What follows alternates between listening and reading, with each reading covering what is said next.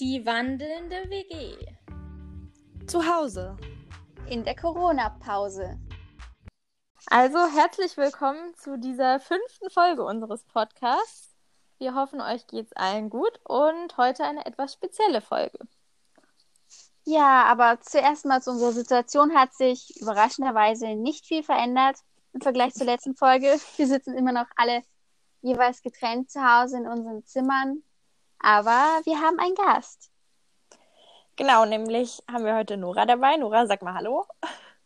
Hallo. Nora ist eine sehr, sehr gute Freundin von uns und wir kennen uns schon ganz lange, weil wir nebeneinander wohnen. Seit, also ich weiß nicht, Lisa und du, ihr beide seit irgendwie immer, oder? Ich weiß gar nicht. Ja, also ich war zwei, als wir hergezogen sind, aber gedanklich seit immer. okay, ich war ungefähr acht, glaube ich. Und seitdem kennen wir uns eigentlich. Und jetzt haben wir dich ja auch in Athen besucht, als wir auf, noch auf unserer Reise waren. Und darum geht es heute eigentlich auch, was du so in Athen gemacht hast. Und ja, möchtest du noch was zu dir sagen ansonsten? Oder? Ja, ich freue mich total, heute dabei zu sein. wir freuen uns auch sehr, dass du mit, mit da bist und dich bereit erklärt hast. ja. Okay, sonst können wir auch gleich mit der ersten Frage erstmal starten. Also, wir dachten uns, wir haben jetzt einfach so ein paar Fragen aufgeschrieben und dann, je nachdem, wie sich unser Gespräch entwickelt, können wir die dann stellen oder nicht stellen. Und unsere erste Frage war erstmal ziemlich allgemein, so was du eigentlich jetzt in Athen gemacht hast. So erstmal zum allgemeinen Verständnis für alle, die das nicht so genau wissen. Ähm, also genau wie ihr drei habe ich ja mein Abitur letztes Jahr gemacht und habe mich dann dafür entschieden, ein Auslandsjahr zu machen. Ich wollte eigentlich immer in die große weite Welt und nicht in Europa bleiben, aber bin dann auf ein Projekt in Athen gestoßen. Ähm, ich war mit der Organisation Forum Medienest äh, jetzt sieben Monate äh, ja in einer Gemeinde tätig und habe da unter Flüchtlingen gearbeitet. Genau, und es ist ein christliches Projekt, ähm, was von einem ähm, koreanischen Pastor geleitet wird. Ähm, und das Team an sich ist deutsch. Und genau, wir heißen Samarial All Nation Church. Ähm, wir sind ähm, sozusagen in der Mitte von Athen im Center und arbeiten mit ähm, Afghanen gerade und Iranern zusammen, die geflüchtet sind und genau, und wir machen sowas wie Speisungen, Deutschunterricht, Gottesdienste und Titan. Das war auf jeden Fall eine sehr, sehr gute Zusammenfassung, würde ich sagen. ähm, wie bist du denn auf das äh, Projekt gestoßen oder wie bist du überhaupt auf die Idee gekommen, irgendwas Soziales so in die Richtung zu machen? Weil zum Beispiel wir sind jetzt nicht so sozial gewesen, wir wollten einfach nur durch die Gegend reisen.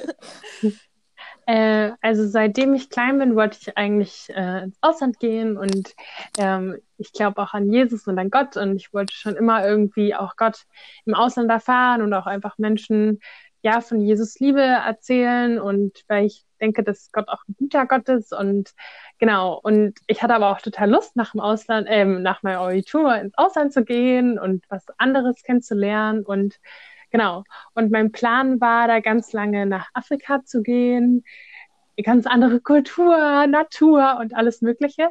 Habe mich dann auch bei unterschiedlichen äh, Organisationen beworben und war dann eigentlich schon sehr in dem Prozess drinne, ähm, ja, nach Südamerika oder nach Afrika zu gehen. Ähm, einfach auch, weil ich da gute Connections hatte, einfach von Leuten, die mir ähm, gute Organisationen empf empfohlen haben. Das ging dann eigentlich alles ganz schnell mit der Bewerbung.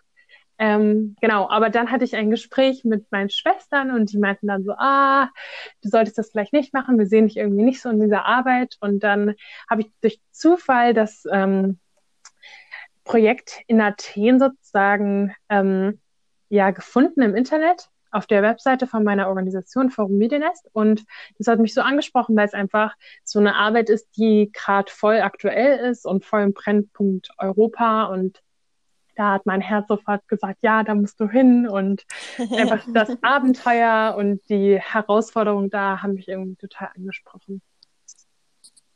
Also du bist sozusagen durch Zufall da so ein bisschen drauf gestoßen dann Genau. äh, im Internet. Ah, okay. Genau, also ich habe überhaupt nicht nach Flüchtlingsarbeit oder Griechenland gesucht, sondern ich habe das gesehen und dann ähm, hat mich das sehr angesprochen, weil ich mich schon in Deutschland sehr für das Thema ähm, ja, Flüchtlingskrise, Flüchtlingssituation, äh, Lösung der Probleme, die gerade in Europa sind zu dem Thema, habe ich mich schon sehr interessiert. Okay. Lisa, willst du vielleicht unsere nächste Frage stellen? Ja, wir hatten so, uns so überlegt, dass man, wenn man sich besser vorstellen will, ich meine, wir haben dich jetzt besucht, wir haben so eine ungefähre Vorstellung, sonst ist es immer sehr schwer vorzustellen, was genau du dort machst. Aber vielleicht könntest du so ein bisschen einen Tag beschreiben oder so einen üblichen Tagesablauf, was so die verschiedenen Stationen dort sind. Sehr gerne. Also mein ja, mein üblicher Tagesablauf ist, dass man morgens erstmal mit der Metro durch Athen fährt. Äh, das ist die U-Bahn von Athen, die meistens sehr, sehr vollgestopft ist, sehr, sehr eng, weil Athen eine riesige Stadt ist.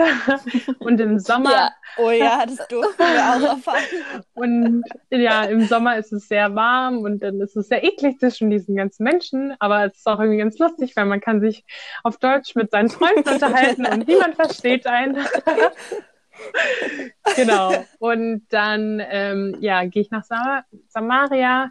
Ähm, und äh, dann am Morgen haben wir immer ein kleines Team-Meeting, wo wir reden, was an dem Tag ansteht und beten zusammen und ja, einfach, dass die Aufgaben geklärt sind. Wir sind ungefähr ein Team von circa zehn Leuten und ähm, dreimal die Woche geben wir dann am Morgen Deutschunterricht. Äh, dafür habe ich dann immer eine Stunde Zeit nochmal davor, alles hinzustellen. Wir haben nicht so große Räumlichkeiten ähm, in der Stelle und deswegen muss man auf Tische hin und her räumen und Stühle und was auch immer und genau, und dann einfach alles hinzuräumen und wir haben auch die Möglichkeit, äh, Material zu nutzen für den Deutschunterricht. Ähm, das hat mal eine Deutschlehrerin vor ein paar Jahren irgendwie, die da war, irgendwie zusammengestellt für Flüchtlinge.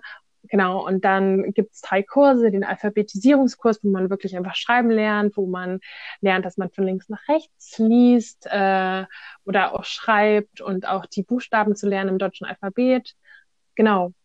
Ähm, ja, und dann habe ich eineinhalb Stunden Deutschunterricht, ähm, wo ja in dem jeweiligen Kurs ein bestimmtes Niveau dann am Tag liegt, an der Tagesordnung. Und genau, und das ist eigentlich total schön, weil man da mit den Flüchtlingen, die da hinkommen können, die auch nichts bezahlen müssen dafür, ähm, eine sehr schöne Beziehung aufbauen kann und auch das total toll ist, weil zum Beispiel in Afghanistan ähm, ist die Schule noch sehr anders, als wir sie kennen. Also da gibt es noch eine Prügelstrafe, da gibt es keine interaktive Lernmethode, sondern oh, ja, so wie unsere, wahrscheinlich unsere Großeltern noch zur Schule gegangen sind. Und deswegen ist es eigentlich voll die gute Möglichkeit zu zeigen, wie ja auch ja ne, im Westen einfach Kinder lernen. Genau, dann habe ich meinen ähm, Unterricht, der mir auch sehr viel Freude gemacht hat. Genau, dann danach zum Beispiel am ähm, Donnerstag ähm, haben wir Tea Time, räumen wir alles wieder auf, ähm, bereiten den Tee vor für die Tea Time, weil Chai ist so wichtig für die Menschen und sie trinken so gerne Chai, schwarzen Tee mit ganz, ganz, ganz, ganz viel Zucker und bereiten so kleine Snacks mhm. vor und dann haben wir sozusagen zwei Floors. Auf den unteren, in dem unteren sind äh, Jungs und Männer. Es gibt auch jemand, der Haare schneidet. Das ist auch finde ich total wichtig und richtig gut, dass die Leute da diese Möglichkeit haben, weil ganz oft können solche kleinen Dinge Menschen ein bisschen ja Normalität, ein bisschen Würde zurückgeben, wenn sie einfach gepflegt sind und wenn sie ja die Chance haben, einfach einen neuen Haarschnitt zu bekommen. Und es gibt ja auch ein ganz neues Gefühl. Genau, die Männer unten spielen dann Brettspiele, Tischtennis und haben einfach Gemeinschaft und die Frauen oben. Da haben wir manchmal ähm, einfach so ja, was haben wir gemacht? Wir haben manchmal Theaterspiele von irgendwelchen ähm, äh, Teams angeschaut, wir haben manchmal einfach was gebastelt, einfach unterschiedliche Dinge, die den Frauen, ähm, wo wir uns gedacht haben, das könnte denen Spaß machen, das könnte denen Abwechslung bringen. Genau, und dann einfach diese Tea Time ist eigentlich dafür, dass die Menschen Raum haben, um Beziehungen zu knüpfen, um Ruhe zu haben, besonders für die Frauen und Kinder ist es total wertvoll, weil sie ähm, ja im Vergleich zu den Männern oft nicht diesen Schutz haben oder nicht den Freiraum, einfach mal unter sich zu sein. Und ja, auch in der Kultur von zum Beispiel Afghanen ist oder Iranern ist das ja nochmal ganz anders mit der Frau und dem Mann. Ähm, die Gleichstellung ist da jetzt nicht so wie bei uns im Westen. Und genau, und dann haben wir Tea Time und das ist wirklich eine, im letzten Jahr so ein ganz besonderer ganz besondere Zeit für mich gewesen, weil es einfach immer so schön waren, weil es sind immer so für gewisse Zeit nur mal gleiche Frauen gekommen, mit denen man dann einfach eine Beziehung aufgebaut hat, die einfach sich total gefreut haben, da zu sein. Die Kinder sind mir total ins Herz gewachsen. Das war auch sehr gut, dass sie da einfach Raum für sich hatten, um sich auszutoben, um zu malen, um einfach Kind sein zu dürfen, um kreativ zu werden. Genau. Und ähm, ja, ich habe das sehr geschätzt und ich fand es auch immer sehr gut, dass man einfach gemerkt hat, dass die Leute sich auch wohlfühlen und das auch einfach brauchen, diesen Rückzugsort, den Ort, wo man ihnen Zuneigung schenkt und Aufmerksamkeit und dann, genau, dann ist es schon meistens ziemlich spät, vielleicht so 16, 17 Uhr. Ähm, genau, mein Tag, das habe ich vergessen zu sagen, fängt meistens zwischen 8.30 Uhr oder 9.30 Uhr, muss ich auf Arbeit sein. Und genau, und dann ist das bis 16, 17 Uhr geht das und dann fahre ich nach Hause in meine WG. Okay. das war jetzt, würde ich, würde ich sagen, erstmal so eine ganz gute Zusammenfassung.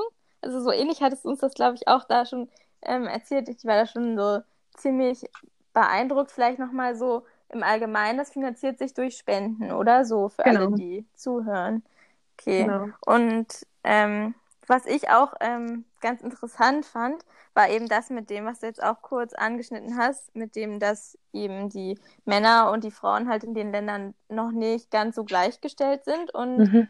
wir wollten jetzt auch vielleicht nochmal so ganz gerne wissen, wie, ob du das jetzt so gemerkt hast oder ähm, ob du dann gemerkt hast, zum Beispiel, du hast ja auch gesagt, dass sie dann total froh waren, wenn sie mit ihren Kindern da vielleicht mal ein bisschen Zeit unter sich hatten, nur die mhm. Frauen mhm. und du hast ja auch gesagt, auf den Straßen, das haben wir auch selber gesehen, dort eben in diesem Viertel, ja. ähm, liefen eben fast ausschließlich Männer rum. Das war dann auch später natürlich wahrscheinlich noch mehr der Corona-Krise ein bisschen geschuldet, dann eh nur noch kaum Leute und dann wahrscheinlich die Frauen, die Kinder noch mehr geschützt. Aber ähm, vielleicht kannst du da noch mal so ein bisschen was zu sagen, weil ich finde das super schwer vorstellbar hier so in unserem Dresden oder Radebeul und auch in den Ländern, wo wir natürlich waren. Selbst da war das quasi ganz normal, dass halt Männer und Frauen ziemlich mhm. gleichgestellt sind. Genau, also ähm, Afghanistan, ähm, das ist, würde ich sagen, nochmal ein bisschen konservativer. Äh, Iran habe ich, oder Iran habe ich da auch wesentlich offener und westlicher auch erlebt, besonders die jüngere Generation, aber schon die Afghanen sind an sich, also wir haben hauptsächlich wirklich mit ähm, Persern zusammengearbeitet. Also das sind Iraner und Afghanen. Und Afghanen sind schon sehr konservativ. Das bedeutet einfach, dass ja, Frauen ähm, eine untergestellte Rolle haben. Ähm, Mädchen werden oft verheiratet in dem Alter von 15 bis 16 Jahren. Ich hatte da auch ähm, Mädels, die ich kennengelernt habe, jetzt in dem Jahr, mit denen ich noch Kontakt habe, die 17, 16 Jahre alt sind und jetzt mit Männern verlobt sind, die nicht mehr in Athen wohnen. Ähm, genau, dann ja, die Frau ist für die Kinder da, die ist die Mutter, der Mann ist einfach, also zum Beispiel auch in Afghanistan ist es auch so, dass der Mann sozusagen im öffentlichen Leben steht, zur Arbeit geht, sich mit seinen Freunden in Cafés und Restaurants trifft, ähm, auch seine Freizeit außer, also auf den Straßen sozusagen verbringt und die Frau zu Hause ist und kocht. Und ähm, genauso ist es bei den Mädchen, dass sie eine untergestellte Rolle haben und da findet, trifft, habe ich Menschen getroffen in, in, in Athen, die wirklich sehr konservativ waren, die das genauso sozusagen dieses, nach diesem Stigma gelebt haben, also wo die Frau wirklich weniger zu sagen hatte, wo der Mann auch sehr, äh, ja, das konsequent durchgezogen hat, also sehr ähm, sozusagen ähm, ähm, extrovert, genau, richtiges Wort, dominant war, äh, genau, und wo man auch an den Kindern vielleicht das auch sehr stark gesehen hat, aber es gab genauso Afghanen, ältere wie jüngere, wo du einfach gesehen hast, dass es auch ein ganz liebevoller Umgang ist. Also ich glaube, selbst wenn in dieser Kultur das so ist, dass die Frau untergestellt ist, gibt es auch, glaube ich, wie genauso in Deutschland viele Familien, wo es trotzdem total liebevoll miteinander umgeht, wo es trotzdem eine ganz große Wertschätzung ist. Es ist ja, auch wenn es in der Kultur für uns so wirkt, oh, das ist total komisch, das ist total abwertend für die Frau, ist es für die Frau und der, dem Mann ja total normal. Und genauso kann es da eine total schöne Beziehung geben. Aber es gibt auch ja genauso wie dann in Deutschland Beziehungen, wo dann die Frau total unterdrückt wird. Ah, okay. Ja, Das das, fand ich nämlich sehr interessant. Genau. Ja.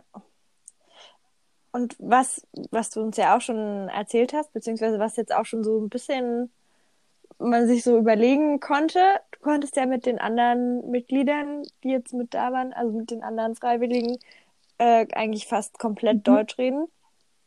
Aber mit den äh, Flüchtlingen Mhm. ja nicht. Und du hast uns ja auch erzählt, du hast versucht, Mhm. Farsi zu lernen. Wie ging es dir denn damit? Und ähm, kannst du vielleicht nochmal sagen, ich habe schon wieder das Land vergessen, welche Sprache das jetzt eigentlich Genau. war? so. Also ähm, in Afghanistan spricht man Dari und in dem Iran spricht man ähm, Farsi. Und das ist Persisch, beides, also der Oberbegriff. Und das unterscheidet sich in dem Sinne so, dass sozusagen zum Beispiel wir als Deutsche sprechen jetzt Deu- Hochdeutsch und die Schweizer sprechen ja Schweizerdeutsch. Und das ist ungefähr genauso wie sozusagen Farsi, Hochdeutsch und Dari ist dann ähm, Schweizerdeutsch. Also das ist ein sehr ähnlich Ah, okay. voneinander, die Sprachen im Vergleich. Ähm, und sie können Mhm. sich auch gegenseitig verstehen. Aber es gibt Worte, die einfach sehr unterschiedlich sind. Ähm, genau. Äh, in unserem Team, genau, haben wir hauptsächlich Deutsch gesprochen. Wir hatten aber auch über fünf bis vier Monate zum Beispiel eine Taiwanesin, wo wir ganz Zeit Englisch gesprochen haben. Und ich habe auch die letzten drei Monate mit einer Kanadierin zusammengelebt. Dadurch habe ich auch sehr viel Englisch gesprochen.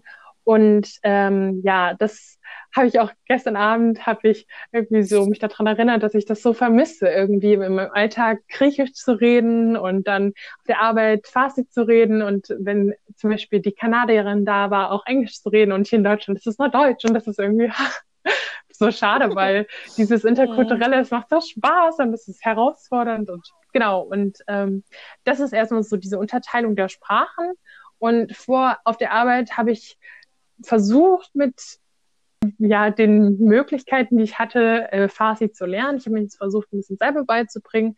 Es ist natürlich sehr herausfordernd für mich gewesen, weil ähm, es ganz andere Töne zum Beispiel hat. Also ähm, äh, wir sprechen ja immer zum Beispiel Nora, ist ja also dieses R. Und das haben die zum Beispiel gar nicht. Und die haben ganz viel so R, R, Re, Re. Das sind so äh, Buchstaben, die so ganz aus der Kehle kommen und die zu lernen, das braucht immer so ein bisschen und wenn man das dann nicht so ausspricht, dann hört sich das für die ganz komisch an und dann verstehen die das gar nicht und genau.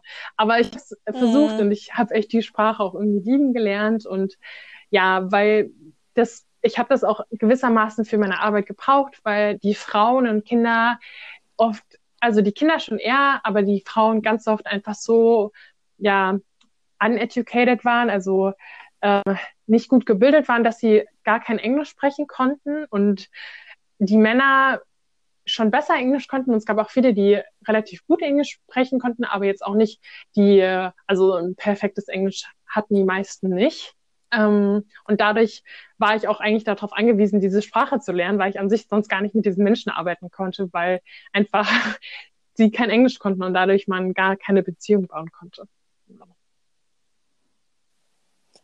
Ja, ich kann mich ja mal vorstellen und fragen, wie es dir geht. Salam, das heißt Hallo. Ähm, ähm, man Nora Hassan, das heißt, ähm, ich heiße Nora. Ähm, genau, die haben dieses gerollte R zum Beispiel Nora, könnte man sagen.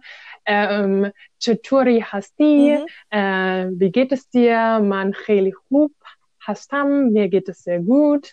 Ähm, As Koja Hasti, woher kommst du? Äh, man Almani Hastam, ich bin deutsch. Oder Al, ähm, man Hastit, ähm, oh, jetzt, jetzt komme ich voll durcheinander. Man as äh, Almani Hastam, ich komme aus Deutschland. Genau, das ist Farsi. genau. Voll Ja. gut. Ja, ich find's toll, wie du das R rollst. Daran scheitere ich bei jeder anderen Sprache. ja. genau. Und die, die Menschen oder ich sage jetzt mal die Flüchtlinge, die zu euch dann sozusagen kommen, die, was ist so, was würdest du sagen, ist so deren Alltag? Also ich habe das ja damals so verstanden, dass es die meistens jetzt schon ein bisschen länger sozusagen dann zum Beispiel in Athen sind und eben da auch oft darauf warten, dass sie weiter können, aber und halt teilweise in irgendwelchen Flüchtlingslagern leben, aber teilweise auch in diesen Wohnungen, diesen Schmugglerwohnungen. Und die gehen jetzt ja zum Beispiel noch nicht zur Schule oder so, mhm. denke ich mir jetzt gerade mal. Oder mhm. wie, wie so deren Alltag jetzt, wenn sie jetzt vielleicht gerade nicht zu euch kommen? Oder würdest du sagen, dass es für viele vielleicht schon so ein bisschen so ein Wochenhöhepunkt oder so, wie das mit der Tea Time? Mhm. Ähm, also meistens haben die Menschen nicht viel zu tun. Ähm, alleine, also viele, also es kommt immer drauf an. Zum Beispiel, wenn die Menschen nicht registriert sind in Griechenland, dann können die Kinder schon mal gar nicht zur Schule gehen, weil sie sind nicht registriert. Um in die Schule zu gehen, musst du registriert sein. Wenn sie aber ah. registriert sind und jetzt zum Beispiel ihre Kinder zur Schule gehen können, dann können sie jetzt, das heißt nicht, dass sie schon arbeiten können. Und die meisten sind ja, also sie sind ja alle in diesem, ähm, in diesem, ähm, in diesem Vorgang des Asylsuchenden. Oder also sie suchen, also sie bewerben sich ja alle für das ähm, Asyl und das braucht ja so unglaublich lange. Und ich habe jetzt bevor ich gegangen bin im Februar und Anfang März habe ich auch mit welchen wieder geredet, die gesagt haben, sie haben sich jetzt für dieses Interview beworben und das, das Interview, wo, also das ist gar nicht der Schritt, der letzte Schritt für die, in diesem ganzen Prozess, das ist in der Mitte oder äh, kenne ich mich leider auch nicht mehr so gut aus. Ähm, dieses Interview, was manche von denen jetzt haben, ist in zwei Jahren, weil dieses ganze System einfach so stark überlastet ist und diese ja einfach auch Griechenland, ich glaube, da total damit überfordert ist und die ähm, Beamten da an dieser Stelle und die ganzen ja, Botschaften und, und auch der griechische Staat, also es ist alles total und dazu muss man ja sagen, auch dass die Griechen jetzt, also ich liebe ja die Griechen, aber die sind jetzt auch nicht so gut in der Bürokratie. Deswegen, das ist alles, ach, wenn, ich glaube, würden das die Deutschen machen, das sähe da schon ein bisschen anders aus. Aber es ist auch, das erinnert mich ein bisschen wieder an unser Work. Ja, angeblich griechische Mentalität. Ja. Es ist, es ist, man sagt ja. immer, ähm, ich glaube, es heißt Siga, Siga, also langsam, langsam. Ähm, das ist so ein bisschen diese griechische Mentalität. Genau. Und ähm, dadurch haben die Leute erstens keine Chance, glaube ich, arbeiten zu gehen, wenn sie es nicht sozusagen illegal machen. Und sonst besteht eigentlich der Alltag darin zu warten, in der Wohnung zu hocken. Die sind auch nicht so aktiv wie wir Deutschen. Also wir Deutschen wollen ja immer was unternehmen, die Stadt erkunden und sonst was. Das ist, glaube ich, bei denen eher nicht so. Die haben dann eher so mehr Gemeinschaft, laden sich gegenseitig ein, kochen zusammen, äh, essen zusammen gehen in Shisha-Bars, was auch total normal für die ist, also oder auch in der, mit der Familie zusammen Shisha zu rauchen, aber sonst ist eigentlich ganz viel Warten. Viele von den Kindern gehen nicht zur Schule und genau, und da ist auf jeden Fall, da merkt man halt auch, wenn die Leute sechs Woche, die ähm, sechs Tage die Woche zu uns kommen, die haben halt auch nichts anderes zu tun, was total schön ist, ne? Weil dadurch geben wir den Struktur, das ist auch ein ganz großes Ziel von dem Deutschunterricht, ähm, den Struktur zu geben, Kinder und Erwachsene so weiterzubilden, dass sie nicht auch bei den Kindern, dass es nicht stagniert mit der Bildung, dass man irgendwas geben kann. Ähm, genau, und auch, dass sie wenn sie einfach das Haus verlassen und diese, diese Routine haben, da kann man ja auch ähm, sozusagen schwerer in Depression fallen. Und genau, so wäre die Situation. Okay. Ich glaube, das ist zur besseren Vorstellung ganz gut. Ich finde, man kann sich das immer halt gar nicht so vorstellen. Also für uns ist das halt gefühlt so ganz weit weg mhm. so. Also obwohl es ja in Europa ist und schon auch eigentlich in unserer Nähe. Also es sind ja auch einige Flüchtlinge so in Dresden und Umgebung, mhm. aber trotzdem so dieses, ähm, dieses Leben ist, finde ich halt super schwer vorstellbar, was glaube ich auch ein bisschen mit dieser Mentalität jetzt vielleicht zusammenhängt, so wie, wie sie da vielleicht das Problem angehen oder auch nicht angehen oder es nicht angehen können, wie auch immer. Mhm. Aber es finde ich auf jeden Fall super interessant, dass sie da vielleicht auch mehr so sind, so wir essen jetzt erstmal mit der Familie zusammen und da ist ja, glaube ich, Familie auch nochmal ein viel mhm. höherer Wert als zum Beispiel jetzt nochmal in Deutschland oder mhm. so. Auf jeden Fall. Oder Ja. jedenfalls anders. Ähm, Höher ich würde schon sagen, also wir sind eine sehr oder? individualistisch geprägte Gesellschaft und bei uns geht es ja sehr oft, also zum Beispiel die Frage, was arbeitest du oder was hast du für einen Beruf, habe ich am Anfang noch die Frauen gefragt und ich habe irgendwie ganz schnell mitbekommen, dass es überhaupt nicht wichtig war für die. Es war viel wichtiger zu sagen, wie viele Kinder hast Ja. du, wie viele Brüder hast du und wo sind deine Geschwister? Also bei denen Ah. ist ähm, die Familie Chonevade in Farsi ist viel wichtiger als die Ausbildung oder das Geld zum Beispiel. Also Familie und das Ansehen deiner Familie und was du zur Familie beiträgst, ist ganz, ganz, ganz wichtig. Das ist wirklich faszinierend. Sind dir noch irgendwelche anderen kulturellen Unterschiede aufgefallen, abgesehen von Stellung Mann-Frau und der Stellung der Familie? Ja, also es ist ja eine Scham ähm, und Ehrekultur. Das bedeutet, dass wir sind ja eher dieses, ähm, bei uns ist es ja eher so nach richtig und falsch. Und also wenn wir zum Beispiel über Dinge nachdenken, dann wissen wir ganz klar, okay, das ist richtig, das ist falsch. Und dadurch haben wir mehr so ein ähm, auch immer noch sehr subjektives Denken, aber es ist, habe ich das Gefühl, es geht jetzt nicht so viel um Gefühl, sondern eher nach unseren moralischen ja, Grundsätzen. Aber bei denen ist es viel mehr, was gefährdet die Ehre meiner Familie, was gefährdet die, ähm, die Ehre von mir selber, welches Verhalten. Und ähm, genau, also das ist extrem, was da für Konflikte zum Beispiel entstehen können. Also einfach, wenn du ein Problem mit einer Person hast, könntest du das auf keinen Fall direkt der Person sagen. Also das geht gar nicht, weil du damit sozusagen die Ehre der anderen Person verletzt. Und wenn du diese Ehre verletzt, dann muss die Person im schlimmsten Fall zum Beispiel das Dorf verlassen oder die Stadt verlassen oder wird von der Familie entehrt oder was auch immer. Also dieses Charme ist ganz, ganz, ganz Oh groß und ähm, das kann ja auch selbst in deiner eigenen Familie. Also wenn du Scham über deine oder Schande über deine eigene Familie bringst, dann ist das ganz, ganz schlimm. Also das gibt's ja, das ist jetzt ein extremes Beispiel und ich finde, es ist sehr negativ und es spricht nicht für ähm, 50 Prozent wahrscheinlich der Menschen, die jetzt zum Beispiel in Deutschland, also, nee, also schon wahrscheinlich für 50 Prozent schon in Afghanistan, aber zum Beispiel diese Ehrenmorde, davon hat man ja auch in Deutschland gehört. Das ist zum Beispiel, wenn jetzt zum Beispiel die Mädels von muslimischen Familien, sehr konservativ in Deutschland oder Afghanistan, keine Ahnung, einen Freund haben oder irgendwas wa- machen, was sozusagen in der Gesellschaft nicht angesehen ist, dann sozusagen bringen die ja schlechtes Licht über ihre Familie. Ne? Also wenn jetzt zum Beispiel einen Freund haben und jemand hat das gesehen im Dorf, dann werden ja diese Mädchen umgebracht von zum Beispiel ihren Brüdern oder ihren Cousinen aufgrund dessen, weil sie Schande über diese Familie gebracht haben. Und das ist ein ganz, ganz, ganz, ganz äh, extremes Gott. Beispiel, aber das zeigt, wie hoch dieser Stellenwert ist in deinem Leben da, von deiner Ehre.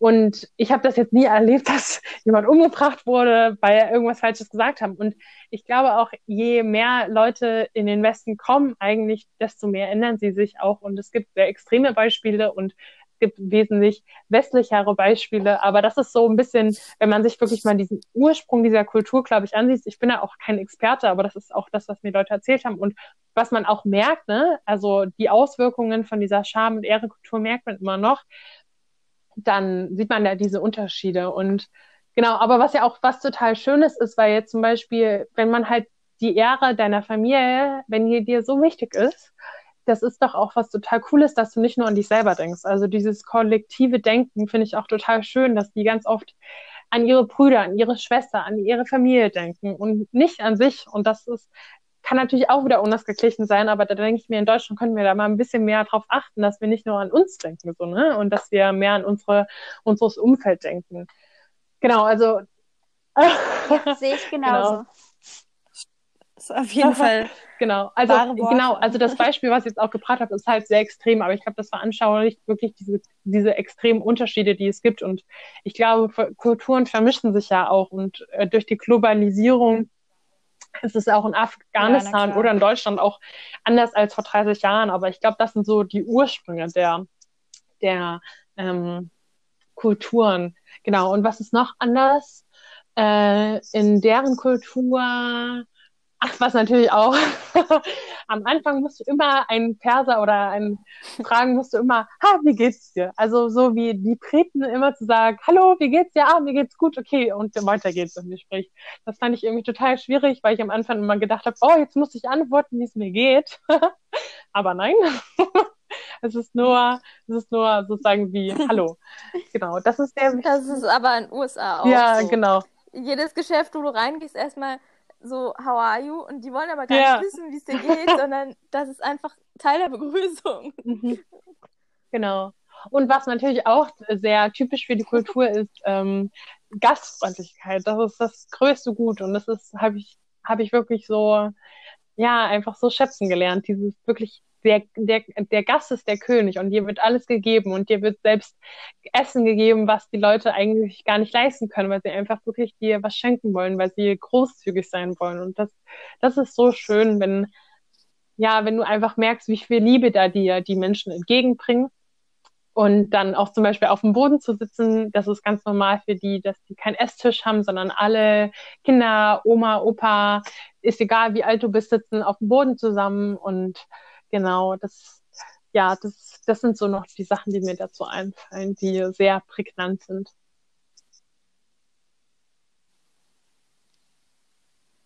Okay. Ähm, ja, dann würde ich mal einfach, also ich glaube, wir haben so ein bisschen alles abgegrast, was damit zu tun hat. Oder nein, nicht alles, das ist ja sehr weites Feld einfach, aber so ein paar Punkte, die dir jetzt wichtig waren. Und es ist ja alles schon ziemlich anders und ich vermute mal, allgemein Athen war irgendwie eine krasse Erfahrung insgesamt und halt ein sehr anderes Leben für dich. Wie, wie lange hast du denn gebraucht, um dich da so Mhm. einzufinden? Weil ja Also, schon, also so also ich richtig glaube, anzukommen halt. Ich war nach Weihnachten hatte ich schon das Gefühl, dass ich so richtig drin war, dass für mich eigentlich alles sehr normal war, dass ich sehr die Routine hatte. Also ich bin, ähm, ich bin Ende, ich glaube Ende August bin ich nach Athen gekommen und ich glaube so nach Weihnachten war ich so sehr in der Arbeit drinne und war auch sehr in ähm, ja, in, in meiner Routine drinne. Ich habe ja auch die Kindergottesdienst und das Kinderprogramm geleitet und habe mich da auch eigentlich sicher gefühlt und ähm, auch mit dem Deutschkurs und auch in Athen. Genau, also ich würde so sagen, nach äh, vier Monaten ungefähr.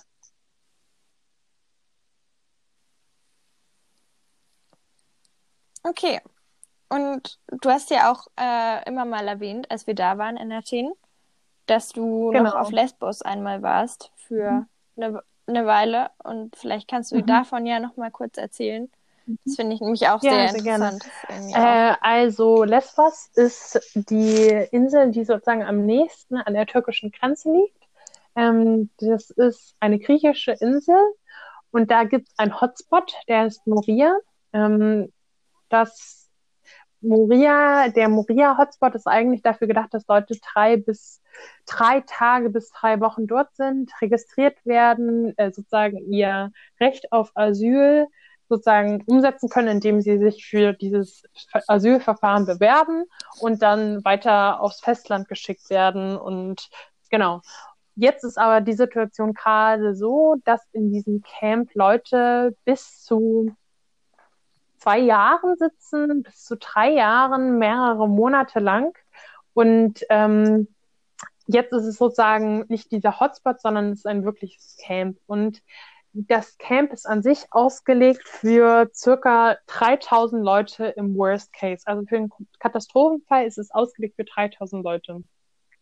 Nun ist die Situation so, seit ungefähr letzten, letzt, Ende letztes Jahr ist, ist es nochmal rapide die Zahlen angestiegen und es ist das erste Mal bis zu 20.000 Leuten sozusagen der Campbewohner die Anzahl gestiegen und jetzt ist es schon über 20.000, also 24.000, 25.000 ungefähr. Und das muss man sich halt vor Augen halten, weil oh, dieses Camp an sich für 3.000 Leute im Katastrophenfall ausgelegt ist. Ähm, genau. Also das muss man sich erstmal so vorstellen. Das ist einfach eine ganz schlimme humanitäre Situation. Die hygienischen Bedingungen sind nicht gegeben. Ich habe heute wieder gehört, eine, ein Wasserhahn für 1300 Leute zum Beispiel. Wenn man sich das anhört in Zeiten von Corona und Social Distance, ist das natürlich ein Witz. Die Leute hm. leben da auf engstem Raum. Hm. Es ist kein sicherer Ort für junge Menschen, für Frauen. Es ist kein sicherer Ort, wenn man zum Beispiel, wir sind ja aufgeklärt genug, dass Frauen, wir wissen, dass Frauen ihre Tage haben. Ähm, und wenn du da als Frau nachts auf Toilette musst, bist du nicht sicher vor Vergewaltigung. Es ist einfach, es sind zu viele Kulturen auf engstem Raum. Dadurch ist es auch gefährlich, weil einfach, ja, jetzt ist eine ganz, ganz große, also ich glaube 70 Prozent bis 60 Prozent sind gerade Afghanen, deswegen ist es, glaube ich, gerade nicht so schlimm in dem Sinne, dass es nicht so viele unterschiedliche Kulturen sind. Dennoch sind sehr viele unterschiedliche Kulturen.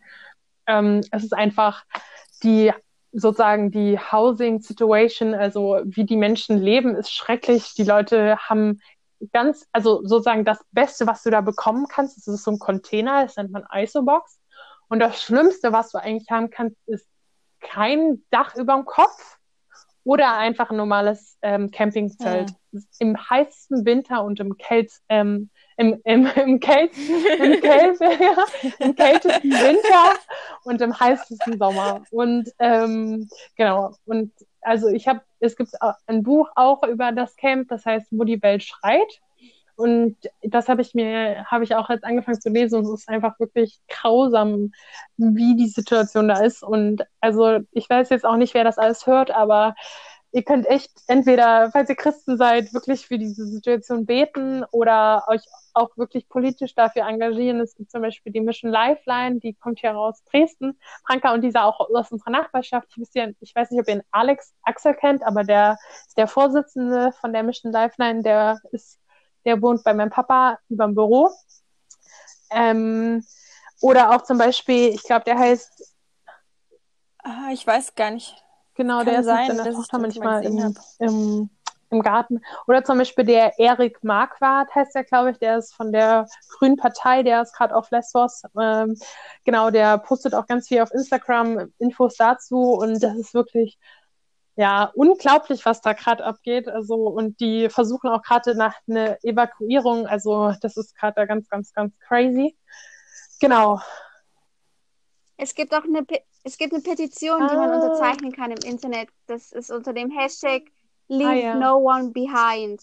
Dafür, dass eben Moria evakuiert wird, auch in Zeiten von Corona allgemein, mhm. aber gerade in Zeiten von Corona.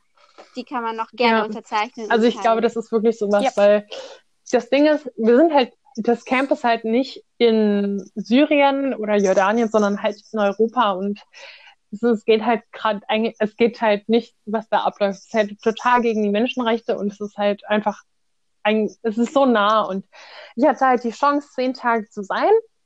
Ähm, ich, das war Mitte Februar und wir haben da mitgearbeitet in dem Camp an sich. Das Eurorelief leitet das Camp also das, nee, das ist falsch. Eurorelief ist eine Organisation, die eigentlich größtenteils nur mit Freiwilligen zusammenarbeitet und die leitet nicht das Camp, sondern die kümmert sich um das Housing in dem Camp. Also sie kümmert sich sozusagen darum, die Organisation, wo, wie und dass Leute sozusagen eine Unterkunft, wie auch immer die aussieht, in diesem Camp haben.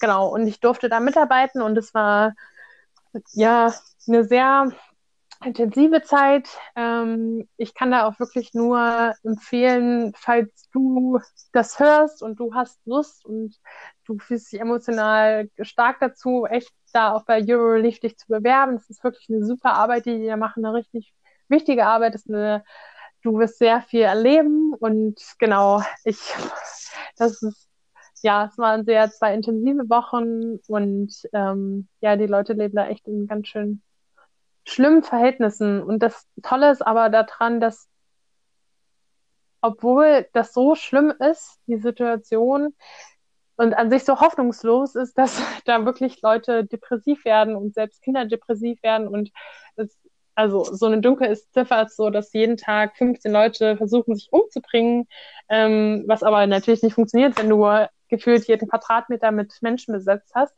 Ähm, ist, dass dir die Menschen, ich glaube, das ist einfach diese Kultur, von der ich auch schon geredet habe, diese Gastfreundlichkeit, so viel Liebe noch entgegenbringen. Also ich habe so tolle Menschen da kennenlernen dürfen und auch einfach wirklich so schöne ja, Gespräche führen dürfen oder so gastfreundliche Menschen, die, obwohl sie nichts haben, dich auf einen Tee einladen oder auf was zu essen einladen. Und das ist wirklich, ja, es ist sehr ja, interessant, wie, wie gegensätzlich diese, diese Kultur mit dieser Situation irgendwie umgeht. Also man muss ganz schön viel einstecken können oder auch irgendwie ertragen können zu sehen, so viel Leid, wenn man da wahrscheinlich mitmacht. Aber ich, so wie es klingt, wird einem auch ganz ja, viel Liebe wieder zurückgegeben.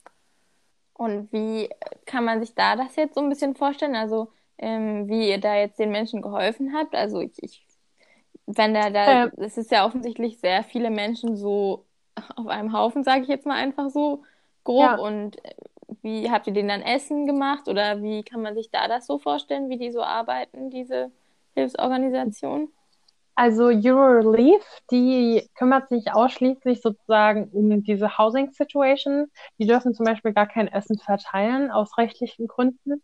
Und was wir da gemacht haben, also an einem Tag, also an mehreren Tagen habe ich einfach Stockbetten aufgebaut. Also wirklich ganz praktische Arbeiten. Da bin ich in die Container gegangen und habe den, Betten, äh, hab den, Entschuldigung, hab den Leuten Betten aufgebaut, damit sie nicht mehr auf dem Boden schlafen müssen. Das war sozusagen die Luxus Fünf-Sterne-Variante in diesem ganzen Camp. Einfach irgendwelche ramschigen, total unbequemen Stockbetten aus Plastik da und Metall aufgebaut. Habe ich zwei Tage lang gemacht. Dann habe ich, ähm, es gibt da auch ähm, mehrere Sections, wo zum Beispiel nur Minors sind, wo zum Beispiel nur Frauen sind, die alleine sind und gefährdet sind. Das ist auch total überfüllt in diesen Sections und ich glaube auch nicht, dass da alle sind, die das bräuchten. Und da müssen einfach auch immer Leute sein, die da zum Beispiel bei den Frauen, ähm, bei den Single-Frauen, das Frauen. ich bin so inter international. äh, das bei den Frauen, äh, da, da muss immer jemand stehen, der einfach guckt, dass da keine Männer reinkommen. In dem Buch, was ich gelesen habe, war da auch irgendwie so, dass es eine Zeit gab, wo selbst Männer versucht haben, über in dieses, in diese Section da reinzukommen und Frauen zu vergewaltigen. Also ganz schön krass. Und genau, das ist einfach ganz wichtig, dass da Leute stehen und Guarding machen sozusagen. Das habe ich an sogar drei Tagen gemacht, weil ich mir das total gefallen habe, weil ich da einfach ja einen ganzen Tag, also eine ganze Schicht, die acht Stunden geht, mit den Frauen und Kindern quatschen konnte. Und das war einfach so eine wertvolle Zeit, das habe ich total genossen.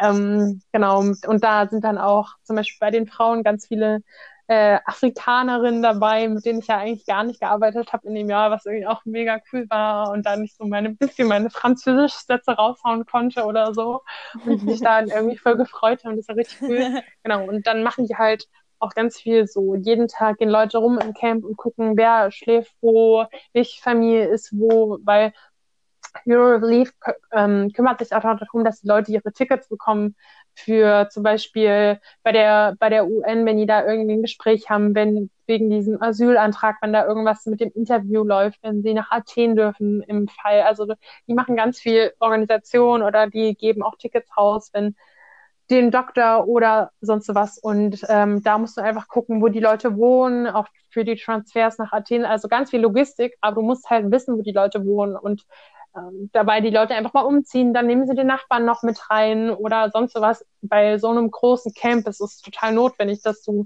mehrmals in der Woche einfach rumgehst und guckst, wie die schlafen zum Beispiel. Das haben wir gemacht. Dann haben wir auch einen Tag zum Beispiel sind wir in das Warehouse gefahren und haben da einfach Kleidung sortiert. Das ist eine, eine riesige Lagerhalle, wo ganz viel Kleidung und Schlafsäcke und sonst was liegen, die sortiert werden müssen, die Spenden aus Europa sind. Ähm, dann haben wir auch, also das waren jetzt so die Arbeiten, die ich gemacht habe. Genauso haben wir geholfen bei Essensausgaben, wo Eurolief nicht das Essen mit verteilt hat, aber einfach das Ganze organisiert hat, dass sozusagen die Leute ja sozusagen irgendwie in Ordnung da warten können. Da muss man dann meistens so zwei, drei Stunden warten, bis man so eine ganz Mini-Raktion Essen bekommt und da Leute einfach in Reihe und Ordnung stehen, dass es irgendwie keine Auseinanderschreitung gibt. Dann gibt es da auch einen Infopoint. Sozusagen Eurelief, also an sich offiziell leitet es das Camp nicht, aber ich glaube, logistisch sind die schon so für sehr, sehr viel verantwortlich, wo einfach die griechische Regierung nicht so viel dahinter steht und auch das Militär, die da ja sich da jetzt auch nicht mehr so gut drum kümmern. Ähm, genau, und da gibt es einen Infopoint, wo die Leute einfach hinkommen können, wenn sie irgendwelche Probleme haben, sei es sie wollen neues Housing haben, sei es sie wollen äh, ähm, irgendwie zum Doktor oder was auch immer. Und da steht man dann und ja, sagt einfach und die Leute können kommen. Und was auch ein sehr krasser Job ist, weil du gefühlt jedem einfach sagen musst, egal, du hast eine Frau, der ist die im neunten Monat gefühlt schwanger ist und du hast zwei Kinder und ihr seid in einem Zelt, wo es kalt ist und nass. Ich kann dir leider kein neues Zuhause geben und dann, das ist einfach wirklich krass. Ich hatte einen Tag mitgearbeitet und das war so frustrierend, weil ich einfach an sich den Leuten immer sagen musste, nein, es tut mir echt leid, aber ich kann da nichts machen und genau. Ja. Und ja. Eurolief macht auch so, also ich glaube, die dürfen als Organisation so ähm, nicht, also aus dem Englisch will das irgendwie dann übersetzt, nicht essbare ähm, Sachen dürfen sie sozusagen austeilen. Also an einem Tag gab es dann auch so Austeilung von Klopapier und Hygieneartikel zum Beispiel. ja, das wäre auch in Deutschland sehr beliebt mit dem Klopapier. Ähm, ähm, okay. ähm, ja, okay, das ist jetzt auch mal so nochmal ganz interessant gewesen. Hast du ja auch richtig viel gemacht, so in zehn Tagen, was du jetzt alles Unterschiedliches ja. aufgezählt hast an Tätigkeiten sozusagen, die da organisiert mhm. werden. Das finde ich ist auch echt richtig krass. Ähm, und ja, das Buch klang auch ganz interessant. Ich glaube, wenn man da echt interessiert ist, kannst du ja vielleicht nochmal den Titel sagen, dann. Wo die Welt schreit. Okay, kann man sich damit ja vielleicht auch nochmal auseinandersetzen. Und was wir dann auch so gedacht haben, als wir nochmal da kurz drüber nachgedacht haben mit Lesbos, also da wird ja schon öfters mal so in den Nachrichten drüber berichtet. Aber also ich hatte jetzt schon so von den Erzählungen das Gefühl, ähm, es ist dann doch nochmal ganz anders, als es in den Nachrichten war oder auch vielleicht als man das so vorher so denkt. Was würdest du jetzt so dazu sagen? Äh, also ich habe mir irgendwie vorgestellt, dass es ein trostloser Ort ist. Aber ich habe, also, ich glaube, ich habe mir das Ausmaß nicht so vorstellen können. Also einfach diese, diese Menschenmassen und also es ist einfach so riesig. Ich glaube, das habe ich mir davor nicht so vorgestellt. Genau, einfach den Ausmaß, der Ausmaß, die Ausmaß, das, der Ausmaß, das, das Ausmaß. Die Ausmaße. Oder das, das Ausmaß. Ausmaß. oder die Ausmaße. Genau, das habe ich mir einfach nicht so vorgestellt. Okay. Lisa, bist du noch da? Okay. so länger schon ja, ich mir bin gesagt. ähm, ja, wirklich, Lisa, dass du nicht vertreten hast. Das ja, ich wollte. Ja, da fehlen dann immer so ein bisschen die Worte, wenn man sowas hört. Ja. Das stimmt aber wirklich. Das kann ich sehr Auf gut nachvollziehen. Fall. Vielleicht können wir jetzt noch mal zu einem ein bisschen weniger tiefgängigen Thema kurz kommen. Weil das ist ja schon, finde ich, das muss man auch erst, wenn man es jetzt nicht so nicht so erlebt hat, ist es nochmal viel krasser, aber auch wenn man sich jetzt nicht so, also ich beschäftige mich jetzt nicht jeden Tag mit dem Flüchtlingsthema, sondern zurzeit mhm. gefühlt jeden Tag nur mit der Corona-Krise, weil alles, was man anmacht, mhm. ist nur mhm. darüber. Aber es ist halt, finde ich, mhm. super wichtig, dass man auch mal so drüber nachdenkt, dass es gibt auch noch ganz viele andere Probleme auf der Welt und ja, die ist eigentlich auch genauso aktuell und genauso kritisch und wichtig. Ignorieren. Und, ja. ja, vor allem, die können eigentlich die können nicht warten, bis wir fertig ja, genau. sind mit Corona. Aber vielleicht jetzt erstmal noch, noch mal zur Stadt Athen. Ähm, also wir waren da ja auch dann doch ein paar Tage länger, als wir gedacht hatten, aber natürlich noch mal deutlich kürzer.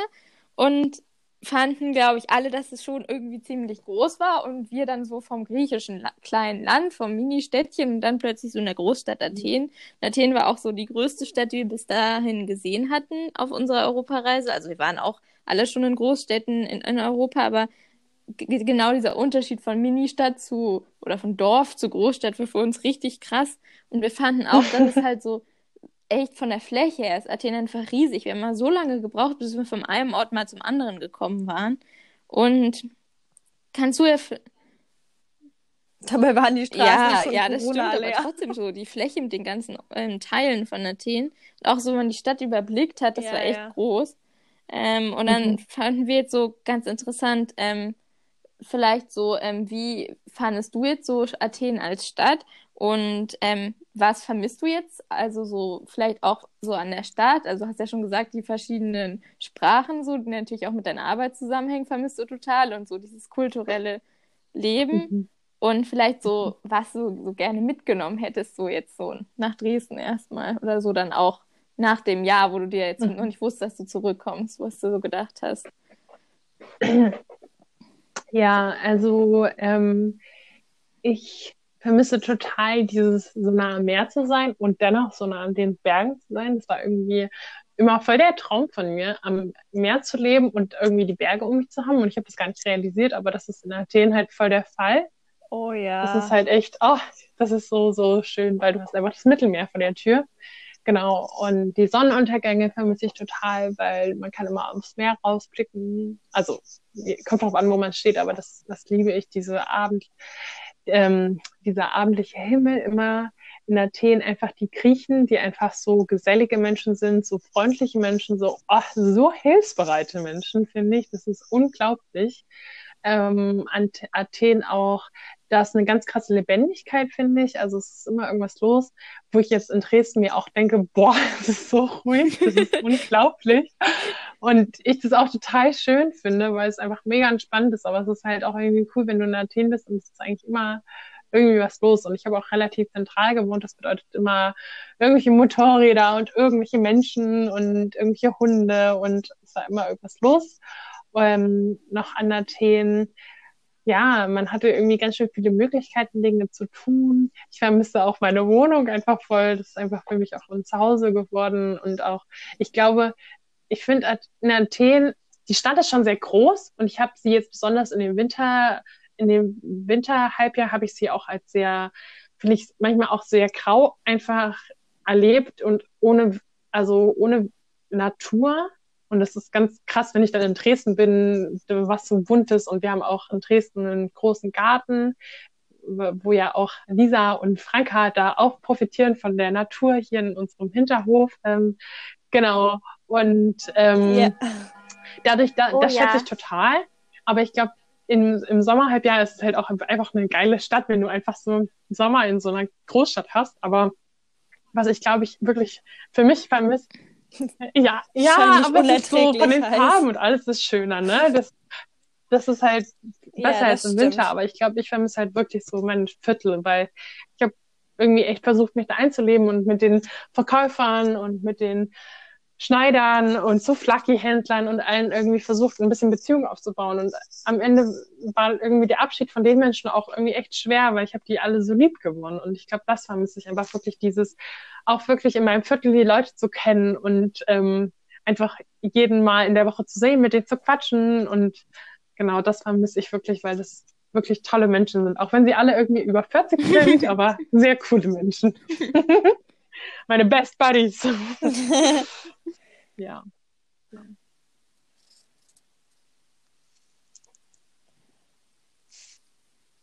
ähm, dann, jetzt hier gerade Ich habe gerade so schön schon gesagt. Ja. Ja. Lisa, sag mal wieder gar nichts. Ja, mir würden jetzt nur Fragen einfallen, die damit nichts zu tun Ähm. haben, weil es war schon so eine ausführliche Ja, ich Antwort. finde, es war eine wunderschöne Antwort auch vor allem. Also irgendwie so, man könnte jetzt sagen, ja, man vermisst, keine Ahnung, nur das Meer oder so, aber bei dir waren es halt so die Menschen und dieses irgendwie so mit den Quatschen und das, Ja, ja. ich fand, es war eine wunderschöne Antwort. Also ich kann mir das Und- auch richtig gut vorstellen bei Nora. Wenn Ähm, ich dich nochmal kurz unterbrechen wir darf. Also ich kenne ja Nora oder Ja. dich nicht ganz Ja, so gut sowieso. wie Franka und Oder wie- ähm, wie Franka und Lisa, aber ich fand es auch in Athen immer wieder richtig lustig. Also einerseits läuft Nora ja, Kann die Stadt noch so groß sein, du Seite, kennst trotzdem jeden. Nora stehen, quatscht irgendjemanden an zu irgendeinem Thema oder wo wir lang müssen. Oder wir laufen so durch Athen und auf einmal sagt Nora, oh, da ist jemand, den ich kenne. Und Athen ist halt wirklich eine gefüllte Millionenstadt. Rennst zu der Person und dann, dann kannte Nora einfach. Und das ist dann Ja. so zweimal an dem Tag passiert und wir dachten uns nur so, ich laufe jeden Tag durch Radebeul und sehe, sehe niemanden, den ich kenne. Oder- Hallo? Oder sogar dreimal gefühlt. Das ist ja schon immer in Dresden, wenn man mit dir einmal durch Dresden geht, alle fünf Minuten gefühlt, also nicht alle fünf Minuten, also schon so dreimal oder so bleibt man dann irgendwo stehen und muss mit irgendwem reden, den du dann wieder triffst. Aber in Athen, Athen ist halt echt so riesig. Und das hat mich halt auch voll, äh, erinnert mich auch voll, wir waren ja irgendwie vor zwei Jahren zu, also Lisa und du und ich, wir waren ja auf einem Oh nein! und dann warst du irgendwie gefühlt auch die ganze Zeit immer irgendwo und hast mit irgendwelchen Leuten gequatscht und dich mit Leuten angefreundet und wir waren immer nur so, wo ist Nora? Okay, Nora ist hier. Oh, Nora ist hier. Oh nein. Oh, das ist halt, darüber müssen wir auch mal einen Podcast machen, dieses, dieses Festival. Oh, ich sag Oh noch ja, von zu erzählen.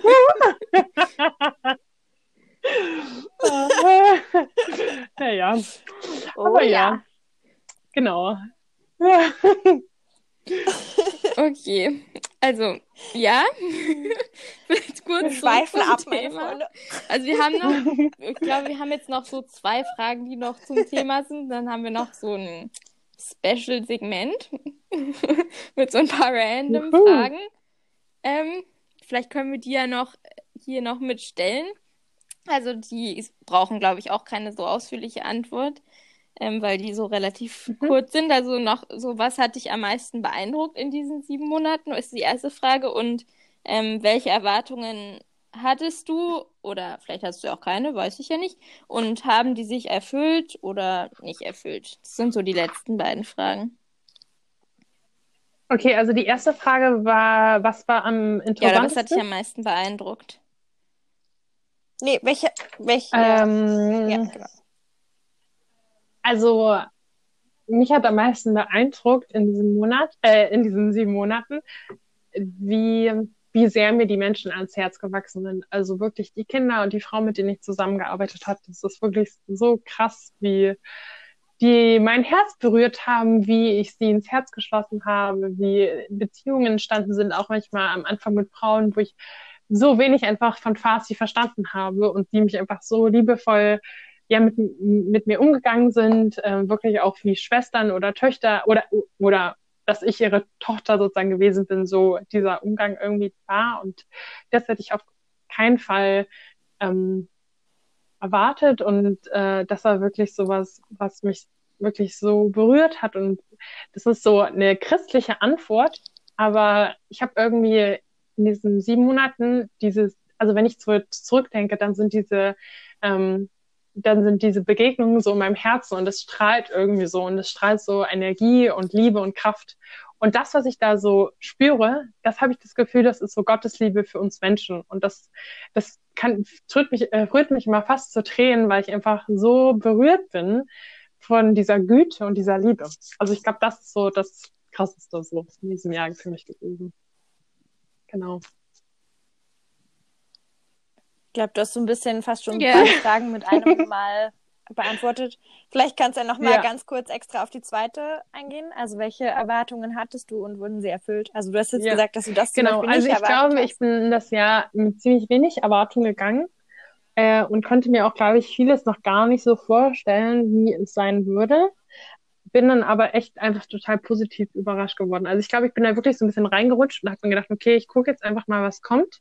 Ähm, und wurde mit dem, was ich euch erzählt habe, wirklich eigentlich sehr überrascht, weil ich irgendwie, ja, also ich, ich hatte nicht so richtig Erwartungen. Okay. Dann können wir vielleicht zu unserem. Special-Segment kommen. Random. Fragen. Nora! Okay, also stell dir vor, die nächste Weltreise steht an, du packst deinen Koffer. Was Ähm, ist das eine Unterhose. das braucht man immer. Sehr gute Antwort. Vern vernünftig. Okay, zweite Frage. Welcher war dein, ich, ich, ich, ich stelle jetzt einfach mal die Frage, welcher war dein verrücktester Lehrer in der Schule? Also egal ob Grundschule Oh. oder Gymnasium oder Oh, das war auf Alles, jeden Fall mein war. letzter Chemielehrer. Der Typ, der hatte echt, ich weiß nicht, also der war, der hat uns immer 30 Minuten eher gehen lassen. Der ist manchmal so krass ausgerastet und dann hat er uns irgendwie wieder bei Arbeiten, ist er aus dem Zimmer gegangen und wir konnten alle über alles reden. Dann hat er irgendwie über Politik geredet und dann, ja, also das war wirklich ein sehr interessanter Lehrer.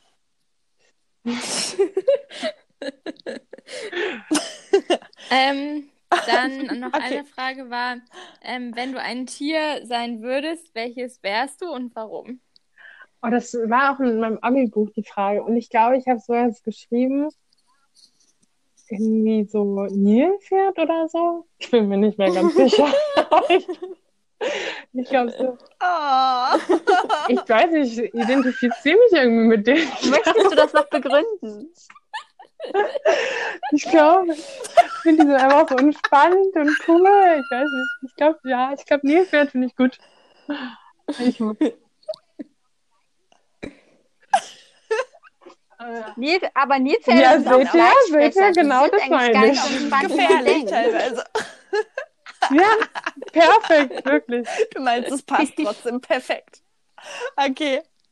Okay. Und letzte Frage, Lisi, willst du die vielleicht noch stellen? Also, angenommen, du findest einen Lottoschein auf der Straße und damit gewinnst du eine Million Euro. Du musst dir keine Gedanken machen, wer den dort hat liegen lassen hast. Du findest den nicht. Das ist einfach, das ist dein Lottoschein, der ist für dich dort Also ich habe hingelegt worden. ja, ich bin einfach jetzt so geprägt Was von dem Jahr. Ich glaube, ich würde irgendwie in, in Flüchtlingsproblematik, Flüchtlingssituation investieren und Leuten an eine Organisation spenden. Oder eine Schule aufbauen in irgendeinem Flüchtlingscamp. Das würde ich machen. Okay. Ja. Dann, nach einer Stunde Podcast, wenn du jetzt nicht noch irgendwelche Fragen hast, würde ich sagen, kommen wir zu unserem letzten Segment, nämlich unserem Tipp der Woche. Tipp der Woche. Und wir haben uns diesmal überlegt, normalerweise kann das alles Mögliche sein. Eine Serie, ein Buch, Essen, Verhaltenstipps. Es kann alles sein, aber wir wollten Ja. uns diese Woche was Besonderes überlegen. Und Genau. zwar ein musikalischer Tipp. Ähm, ich kann ja einfach mal anfangen. Also, ich habe am, wann war das? Samstag habe ich das Wohnzimmerfestival von Pro7 gesehen. Das war sehr lustig. Also normalerweise gucke ich eigentlich nicht so viel normales Fernsehen, aber ich habe das auf irgendeinem Instagram-Account gesehen von irgendeinem äh, jemanden, der mitgemacht hat und das war halt richtig durchgeknallt. Das war irgendwie von 8 bis 2 Uhr nachts oder so, also 8 Uhr abends. Und dann ähm, haben die da immer irgendwelche Leute per so Livestream spielen lassen, irgendwelche super bekannten Leute, auch teilweise, die ständig im Radio kommen und in den USA und keine Ahnung. Und halt von irgendwie total bekannten, keine Ahnung, so Mark Forster, Forster, Justin Timberlake, bis halt so ganz kleine Bands. Und da ist mir eine auch aufgefallen und die waren da irgendwie so richtig cool, die hatten auch richtig gute Qualität und die heißen Mattia, also M-A-T-I-J-A. Und da hat halt irgendwie, also ich habe mir ein paar Lieder angehört, da war das aber nicht so, aber in dem Live, in dieser Live-Aufnahme, in diesem Livestream hat eben der ähm, Sänger hat gleichzeitig noch Blockflöte gespielt und dann irgendwie immer abwechselnd und dann auch noch Klavier und der hat irgendwie Blockflöte, glaube ich, studiert oder irgendwie sowas und war irgendwie richtig cool und dann, das hat mir richtig gut gefallen. Ui. Das wäre mein Tipp. Und wer auch richtig cool war, die kannten wir allerdings auch schon vorher von, also beim zweiten Mal Rock am Brocken war ich dann ja auch ja, das ist aber die waren auch Na Mensch, voll zwei cool. Tipps, das geht jetzt hier Ähm, zu es weit. Ist Querbeat, aber die sind auch ein bisschen bekannt, Ja, glaube ich. Die sind aber auch live richtig cool. Ähm, Querbeat, also Q, U, R, E, R und dann Beat. B-E-A-T. Ja. Genau. Ja. Mit denen putze ich immer. Die machen definitiv gute Laune. Ich hätte auch einen gute Laune-Tipp. Also den, den Tipp haben wir äh, von, oder ich oder wir, von unserem spanischen Freund, von unserem Workaway bekommen. Ähm, und Oh ja. das ist eine Band, beziehungsweise ich glaube, es ist eine Sängerin. Ich bin mir nicht sicher, ob das eine ganze Band ist oder nur eine Sängerin. Aber die heißen Iseo und Dodo Sound. Und das ist, ich weiß gar nicht so genau, wie man diese Musik beschreiben kann. So ein bisschen, ich, ich kann sie nicht so richtig beschreiben, aber es ist sehr coole Musik und ich habe das in letzter Zeit auch ziemlich viel gehört und Tim, also mein Freund, der eigentlich immer mal schon andere Musik hört als ich, der, dem, dem hat das auch ziemlich gut gefallen und eigentlich ist das, dachte ich so, nicht so seine Musik, aber irgendwie war es dann doch so seine Musik und es ist halt auch so komplette gute Laune Musik und wenn man gute Laune hat, kann man sie gut hören und wenn man schlechte Laune hat, kriegt man gute Laune und ja, könnt ihr euch auch mal anhören. Ja, dann mache ich mal weiter mit den Giant Rooks, auch eine Band, die wir auf dem Festival, das wir schon erwähnt haben, ge- kennengelernt haben. Brocken am Brocken heißt das Festival.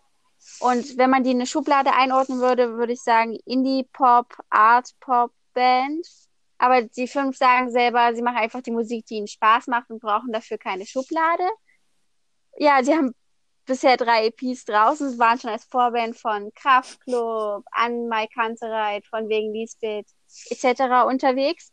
Wollten jetzt eigentlich auch im Sommer mit Milky Chance in den USA auf Tour. Das heißt, sie sind gerade auf einem ziemlich aufsteigenden Ast, was den Erfolg angeht. Ihre neue Single war auch Radio. keine Ahnung, Platz 14 in den Charts. Das heißt, wenn man, ja, wenn man auf, wenn man auf kleine Konzerte steht, dann muss man die sich demnächst mal anhören, weil ich glaube, die werden noch richtig groß.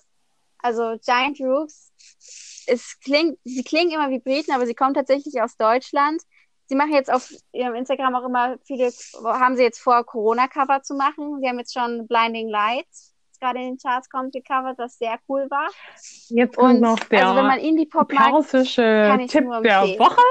Äh, also, also ich habe ganz zwischen zwei Liedern überlegt. Das eine ist eigentlich ganz schön und das andere ist eigentlich relativ schrecklich, aber ich finde es einfach so lustig und ich widme das meinem Mitfreiwilligen Iosia. Äh, das heißt, ähm, die Band heißt Black Cats und das Lied heißt Yeki. Ich spreche es einfach mal Deutsch aus. Yeki, Boot, Yeki, Nahboot. Nochmal, Yeki, Boot, Yeki, Nahboot. Und das ist einfach ein sehr lustiges, ja? Du Mhm. kannst ja vielleicht, kannst ja vielleicht mal den Namen Mali dann schreiben oder, oder, Ja. oder, oder uns und wir schreiben den mal mit in die Beschreibung der Mhm. Podcast-Folge rein. Oder Ja, ich würde sagen, wir Damit sind wir am Ende, wa? geschafft durch unsere vielen Fragen, die wir eine Stunde ausgearbeitet haben. Ähm, Vielen, vielen Dank. Ich fand es sehr schön und ähm, ja, es war mir eine Ehre, bei euch mitwirken zu dürfen. ja, okay. Also nochmal vielen Dank. Und ähm, ich glaube, auch alle, die das hören, wird es wieder ein bisschen Ja, danke. von unserem jetzigen Thema, was wir hier alle haben, ablenken und nochmal so dieses Thema wieder, keine Ahnung, zurückbringen, was ja doch auch den, seit 2015 sehr viel auch in den Medien ist. Was ich auch ganz gut finde. Und sonst würde ich jetzt erstmal sagen, meine berühmten Abschlussworte, die ich übrigens, glaube ich, von, von YouTube habe, von irgendwem. Ja, irgendwann bitte. mal letztens aufgefallen. Also jedenfalls, ja, und das wusste ich, war mir aber gar nicht mehr so bewusst, ehrlich gesagt. Und dachte so, oh nein, Ah. geklaut. also. Also, wir wünschen allen einen schönen Tag, Mittag, Abend oder Nacht und wir hoffen, ihr habt was Neues gelernt bei unserem Podcast. Bis zum nächsten Mal. Alle unsere Podcast-Folgen werden untermalt durch die Musik von Alex Frankas Patchwork-Vater und ihr findet ihn auf Spotify unter Fast und, das heißt das kleine Wort Fast, F-A-S-T, mit einem Und-Zeichen dahinter. Also schaut vorbei und unterstützt ihn. Dankeschön!